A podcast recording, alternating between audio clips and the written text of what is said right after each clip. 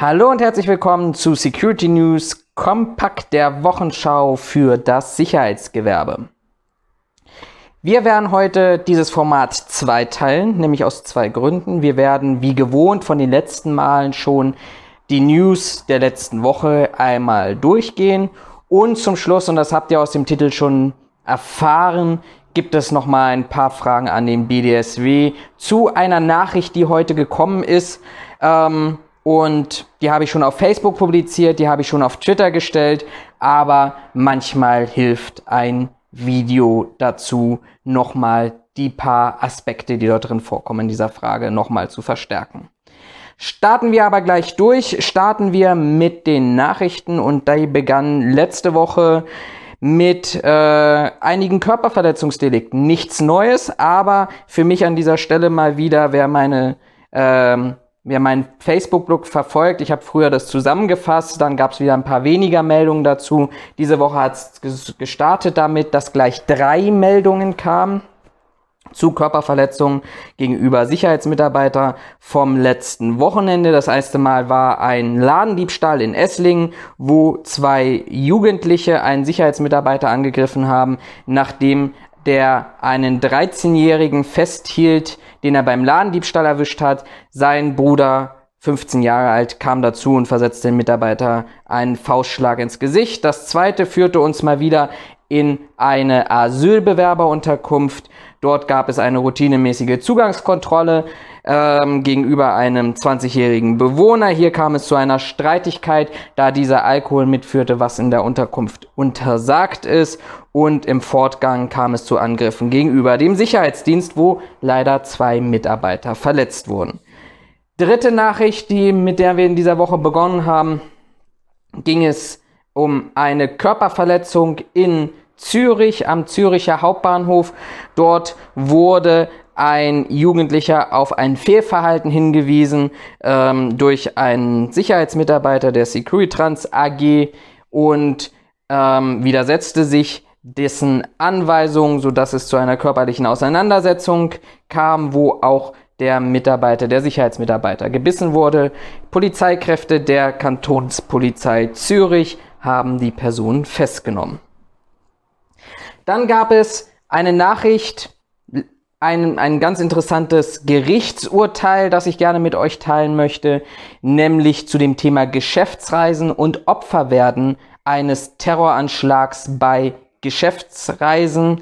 Dort ging es darum, dass ein ähm, 62er 62 Jahre alter Mann aus dem Landkreis Hildesheim geklagt hatte, da er im Juli 2016 Opfer des Terroranschlags ins, im Ansbach gekommen ist. Ihr erinnert euch dabei daran vielleicht möglicherweise, dort hat der Terrorist einen Sprengsatz in seinem Rucksack gezündet, als er oder kurz bevor er zu Einlass eines Musikfestivals kontrolliert werden sollte durch das Sicherheitspersonal. 15 Menschen wurden darunter verletzt, auch der 62-Jährige, der sich in einem angrenzenden naheliegenden Restaurant befunden hatte und der hatte nun geklagt, verlor in der zweiten Instanz gegen seine Unfallversicherung, denn seine Begründung war, warum er über die gesetzliche Unfallversicherung dort ähm, entschädigt werden müsste, dass er natürlich nicht freiwillig privat in Ansbach wäre,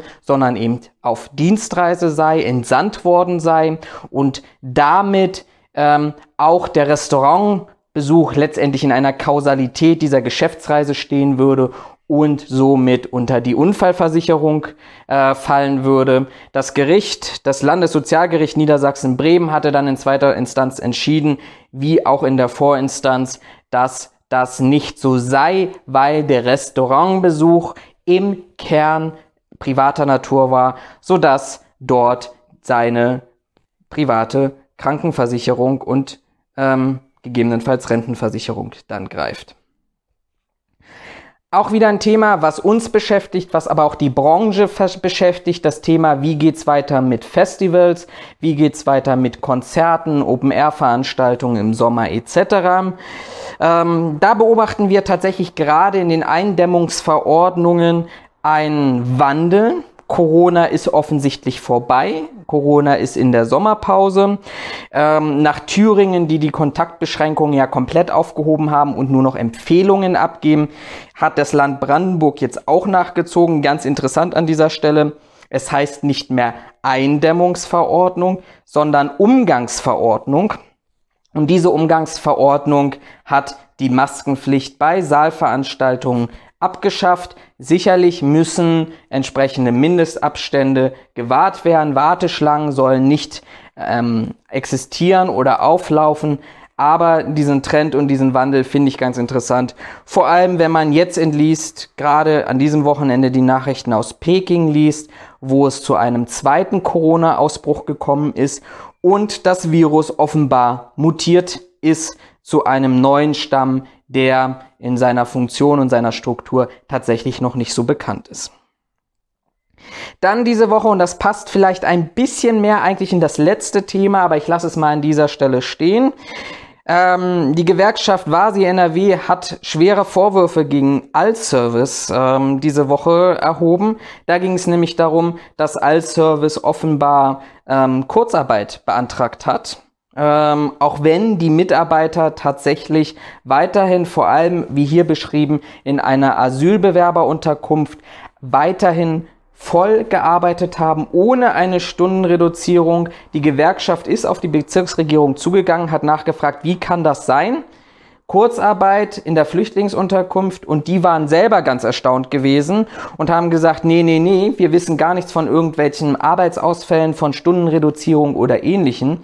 Es seien sogar inzwischen zu wenig Personen in der Asylbewerberunterkunft im Einsatz. Das hat natürlich Fragen aufgewirft. Die Mitarbeiter sind voll im Einsatz. Es gibt keinen Grund, Kurzarbeit zu beantragen. Wir sind mal gespannt, wie dieses Thema ausgeht und vor allem, was die Bezirksregierung oder die Landesregierung dagegen unternimmt, um dieses Thema in irgendeiner Art und Weise aufzuklären. Dann Thema, eine Meldung, die vielleicht eigentlich keine Meldung wert wäre, um sie hier aufzugreifen, aber sie hat uns letztendlich beschäftigt. Sie hat uns in der aktuellen Podcast-Folge der Security-Philosophen beschäftigt, nachzuhören auf YouTube, auf Instagram, Facebook aber sie beschäftigt auch die ganze Gesellschaft gerade eben. Worum geht es? Es geht um Rassismus, es geht um Diskriminierung etc. Und ein Fall hat, gab es letzte Woche, der durch die Medien durchgegangen ist in Norddeutschland. Es ging um Karstadt in Kiel. Dort hat eine Frau schwere Vorwürfe gegen einen Sicherheitsmitarbeiter erhoben.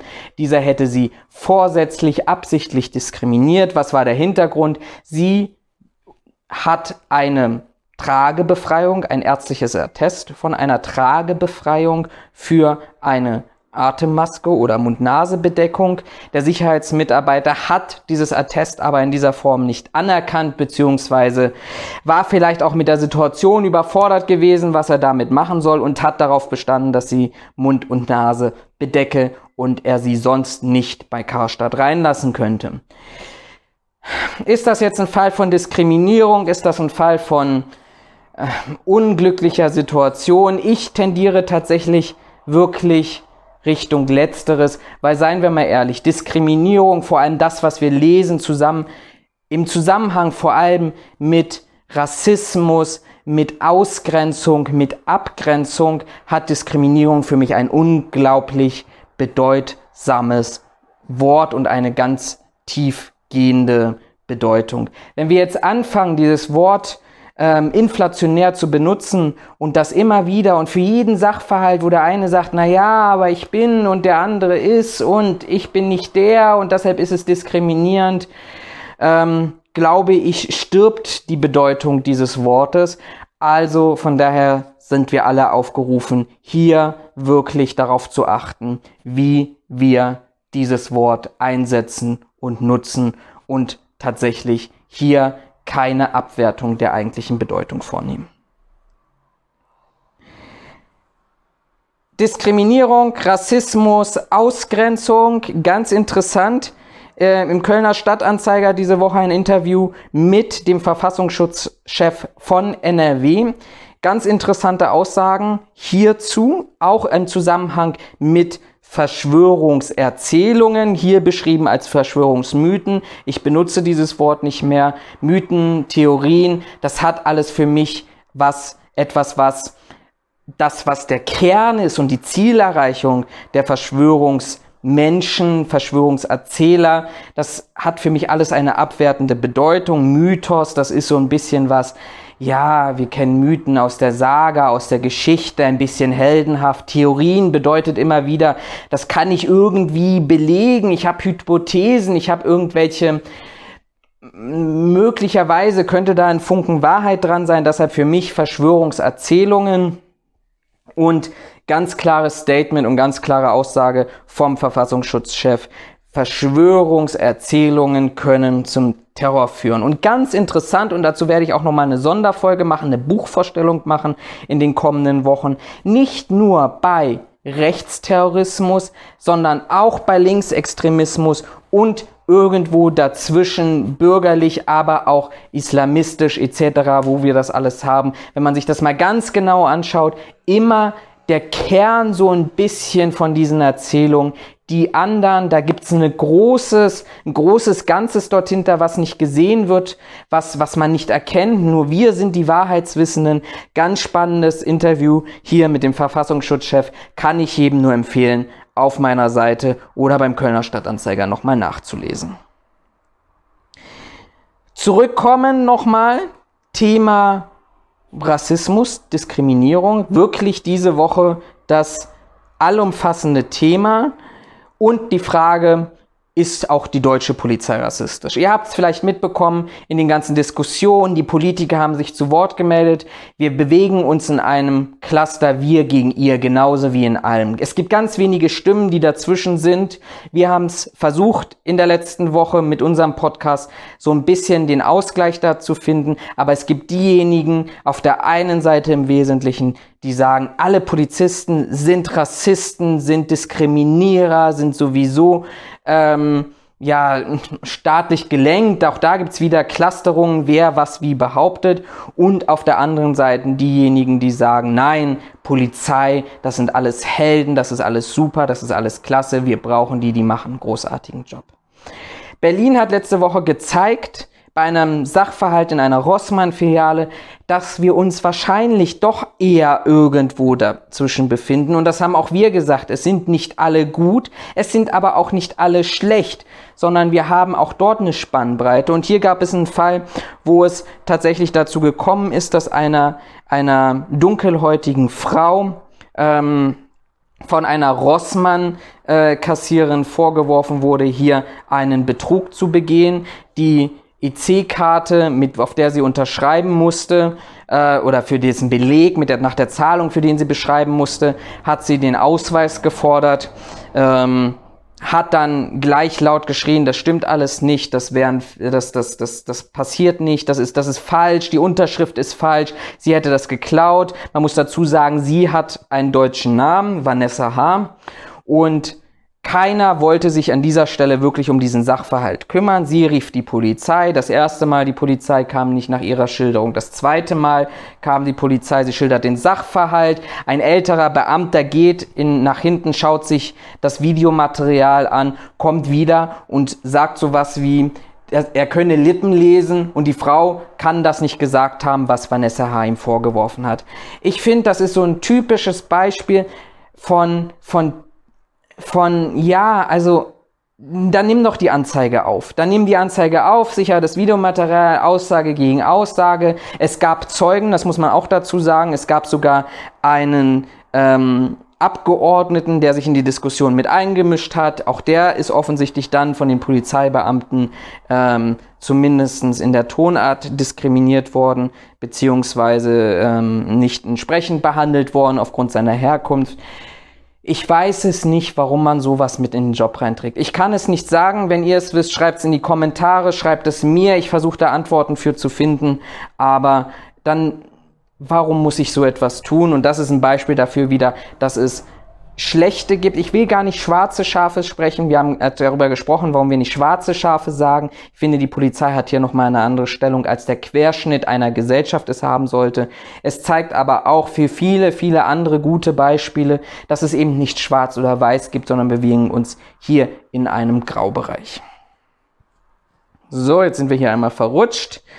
Ähm, ja, dann gab es das Thema Lockdown. Auch wir haben schon in einer Folge darüber gesprochen. Die Hoffnung, dass Corona alles verändern wird, dass Corona dafür sorgen wird, dass wir uns auf einen neuen Weg bewegen, dass es etwas Neues gibt, mit denen wir uns, wo wir uns ähm, dran gewöhnen, wo, wo wir merken, Digitalisierung ist gut, ÖPV, wir brauchen nicht für alles Homeoffice vielleicht ein bisschen besser. Ja, und dann gab es letzte Woche eine Studie, die sagt, Ende Gelände, ist nichts mehr. Corona, Lockdown. Offensichtlich gibt es so eine Kurve, eine Aushaltkurve würde ich sie jetzt mal nennen, wo man bis zu ein bisschen Punkt, man sagt, okay, jetzt ist es soweit, ähm, jetzt möchte ich wieder zum Alltag zurück. Und diesen Punkt haben wir jetzt offensichtlich äh, erreicht. Die Forderung, dass man wieder verreisen möchte, dass man fliegen möchte, zurück ins Büro möchte, werden größer.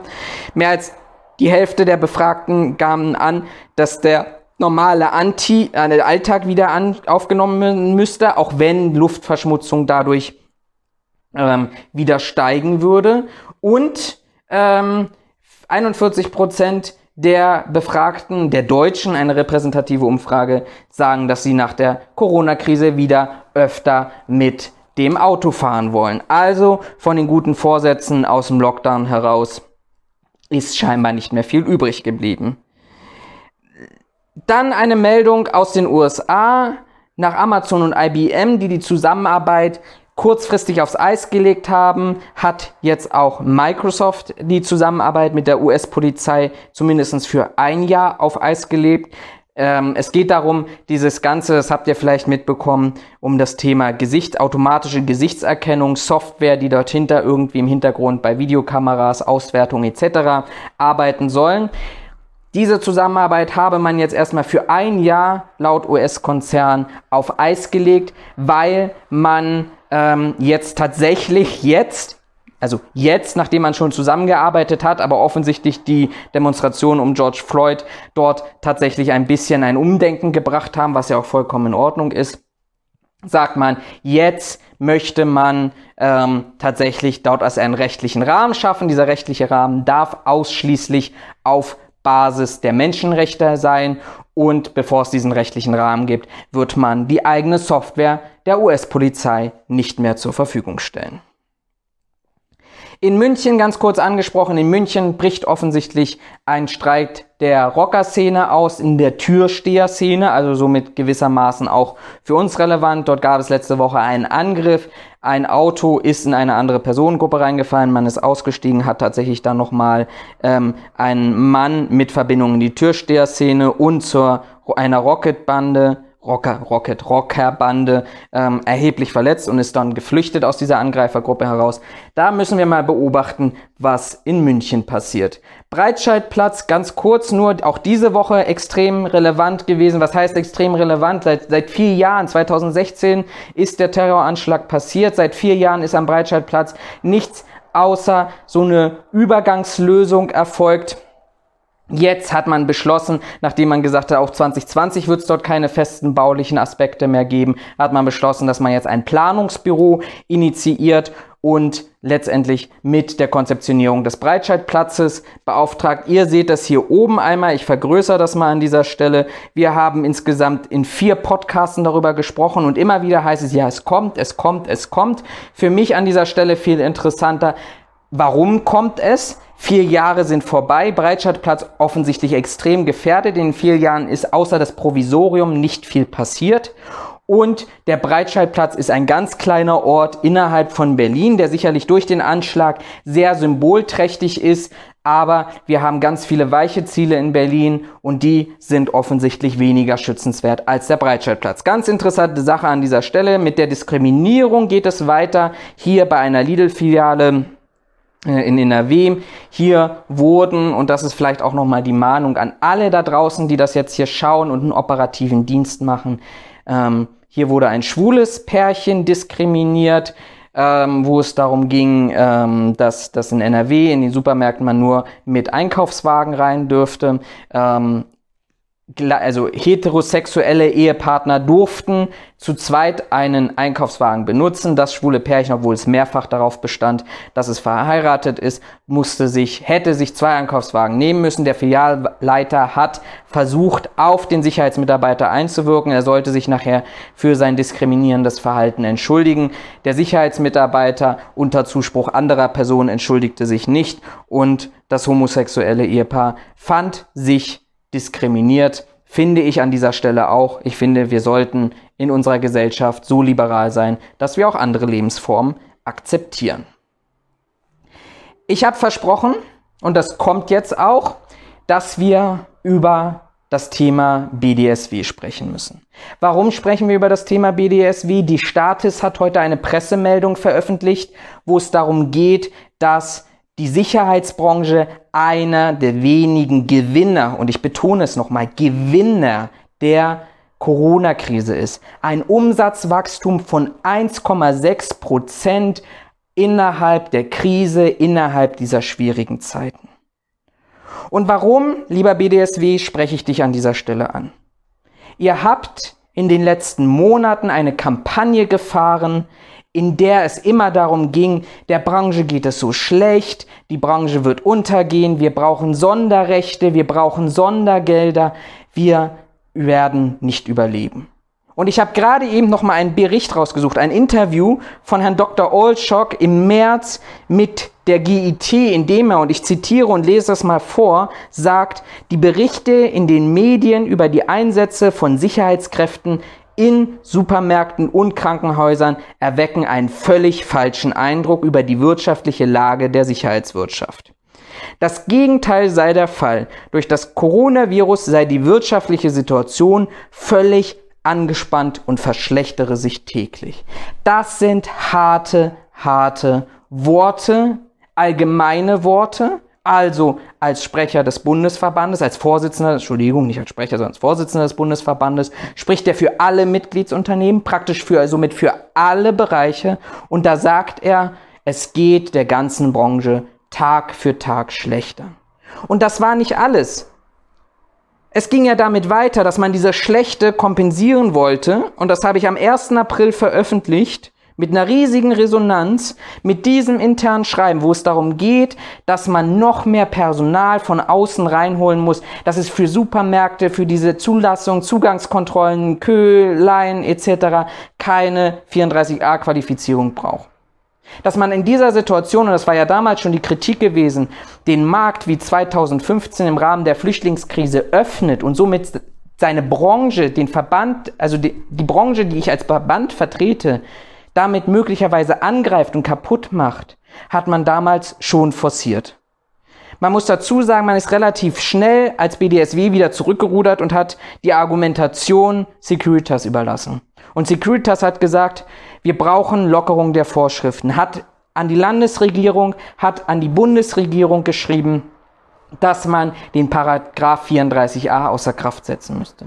Und man hat mit Zahlen, wie sie hier stehen, jeder dritte Mitarbeiter ist krank, 33 Prozent Krankheitsquote hat man, ist man rausgegangen und hat gesagt, jeder dritte Mitarbeiter ist krank. Wir brauchen mehr Personal. Deshalb müssen wir Leute von außen holen ohne Qualifizierung. Dass man da erstmal gesagt hat, und jeden Sicherheitsmitarbeiter mit Qualifizierung oder Ausbildung oder was auch immer gesagt hat, weißt du was, dein Job ist unwichtig, weil jeder kann den Job machen, wenn es schlimm wird, dass man, weil man sich immer positioniert hat, wir sind Teil der inneren Sicherheit, gesagt hat, ja, also wenn es dann schlimm und schwierig wird, könnt ihr euch nicht auf uns verlassen, weil wir selbst diese Mindeststandards nicht erfüllen können, weil wir dann diese Mindeststandards außer Kraft setzen müssen. Das hat man alles in dieser Branche gezeigt. Und man hat gesagt, wir kriegen diese Krise nicht bewältigt, nicht mit dem, was wir haben. Und wir gehen nachher raus mit 1,6 Prozent Umsatzwachstum im ersten Quartal. Wie kann das sein? Ich weiß es nicht. Ich will jetzt nicht sagen, man hat die Zahlen sich schön gerechnet. Ich will auch nicht sagen, man hat gelogen. Natürlich ist das ein Marketingzweck, seine, seine Forderungen zu erfüllen oder umzusetzen, indem man bestimmte Sachen überspitzt. Aber lass uns, lassen Sie uns das mal, lasst uns das mal zusammenrechnen. Vor der Corona-Krise knapp 13.000 offene Stellen. Das bedeutet, pro Monat wären 2, 1 Millionen Überschichten, Überstunden gemacht von den Sicherheitskräften, die schon da sind, wenn wir davon ausgehen, Vollzeitbeschäftigung 160 Stunden. Dass das nicht überall ist, sei mal dahingestellt, aber wir belassen das mal. Also wenn auch Teilzeitkräfte dabei sein, 450 Euro Kräfte. So kriegen wir dann einen Durchschnittswert. Jeden Monat werden 2,1 Millionen Überstunden bundesweit gemacht. Und wenn ich dann noch sage, na ja, 0,33 Prozent, also 33 Prozent, 0,33 fällt mir weg, dann müssen das nochmal 687.000 Stunden, die machbar nur von den Überstunden sind, müssten ja da nochmal oben drauf kommen, plus die Stunden, die die anderen sowieso machen würden. Und dann kommt im Ergebnis am Ende raus 1,6% Umsatzwachstum das funktioniert nicht. Natürlich haben wir Bereiche, die es nicht geschafft haben, die sich spezialisiert haben, Veranstaltungsdienstleistungen, Fußball etc. Und natürlich haben die Einbrüche. Wenn ich mich aber als BDSW hinstelle und sage, die gesamte Branche verschlechtert sich, die wird jeden Tag schlechter, die Situation wird schlechter, wir kriegen kein Personal mehr, Übrigens, die Lockerungen sind ja Gott sei Dank nicht erfolgt. Und ich am Ende des Tages mit 1,6 Prozent rauskomme, ich mache mich einfach unglaubwürdig. Ich mache mich unglaubwürdig in der Gesellschaft, in der Politik und ich schüre eine Wut, und das hat man heute schon wieder auf Facebook und auf Twitter gesehen, ich schüre eine Wut unter den Unternehmen und unterhalb den Sicherheitskräften. Weil das ist kein Verband, der, der mich repräsentiert, der unsere Branche repräsentiert. Und jeder muss für sich jetzt bewerten, was sein Ergebnis daraus ist, was er als Konsequenz macht, was er daraus tut. Aber das, glaube ich, dürfen wir nicht vergessen, weil das muss dazu führen, dass wir eine Diskussion darüber bekommen, wer uns eigentlich repräsentiert. Wer soll uns repräsentieren in der Politik? Wer soll uns repräsentieren in der Wirtschaft? Und ehrlich und offen kommunizieren und das Positive rausstellen und nicht draußen mit irgendwelchen Geschichten hantieren. Weil seien wir mal ehrlich, rechnen wir es aus, knapp 265.000 Sicherheitskräfte, die es in den Verbandsunternehmen gibt. Wenn davon 33 Prozent krank sind, dann hätten wir über die Corona-Krise 90.000, knapp 90.000 Sicherheitskräfte, die uns ausgefallen wären. Mal 160 Stunden. Das sind 14 Millionen Stunden jeden Monat. Und das auf die 2,1 Millionen Stunden draufgerechnet. Das war jetzt falsch, aber das da drauf gerechnet. Das hätten wir nicht bewerkstelligen. Wenn das so gewesen wäre, dann hätten wir nicht 1,6 Prozent mehr Umsatz, weil dann wären wir rausgegangen und hätten gesagt, wir legen Aufträge ab, wir setzen Umsätze ab, wir setzen das alles ab. Aber das ist das Ergebnis und darüber sollten wir uns mal Gedanken machen und darüber sollten wir mal reden. Ich wünsche euch eine gesunde Woche, bleibt gesund,